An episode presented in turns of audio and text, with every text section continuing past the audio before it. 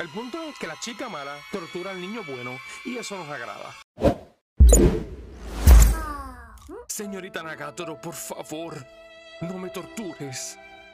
Pero por favor no te detengas. Estoy 100% seguro que ese es el pensamiento de Naoto. Un estudiante de segundo año de escuela superior o preparatoria, todo depende de dónde vivas que no se lleva muy bien con las multitudes. Y hemos visto este escenario un millón de veces en diferentes animes. Y mucho menos si esas multitudes se componen de chicas, de chicas, de chicas. Pero además de eso, tiene un gran talento para el dibujo. Y no solo dibujo pinzas encima de naranja, también dibuja mangas.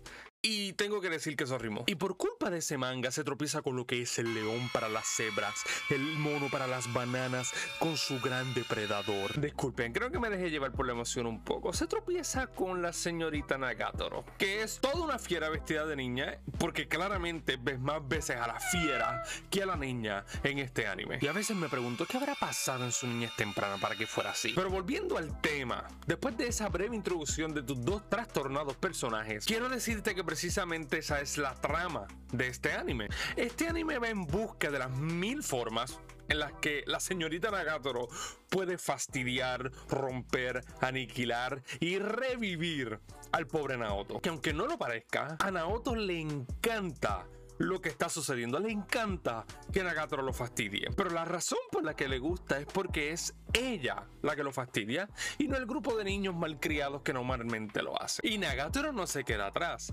Por alguna razón decidió hacer la vida imposible a Naoto. Hay personas que expresan su amor y su cariño de esa manera. O quizás ve algo más en Naoto. Ve algo más allá de su timidez. A lo mejor hay un potencial escondido que ella ve y quisiera sacarlo de sus adentros. Yo sé que lo que voy a decir suena un poco obvio, pero me huele a romance.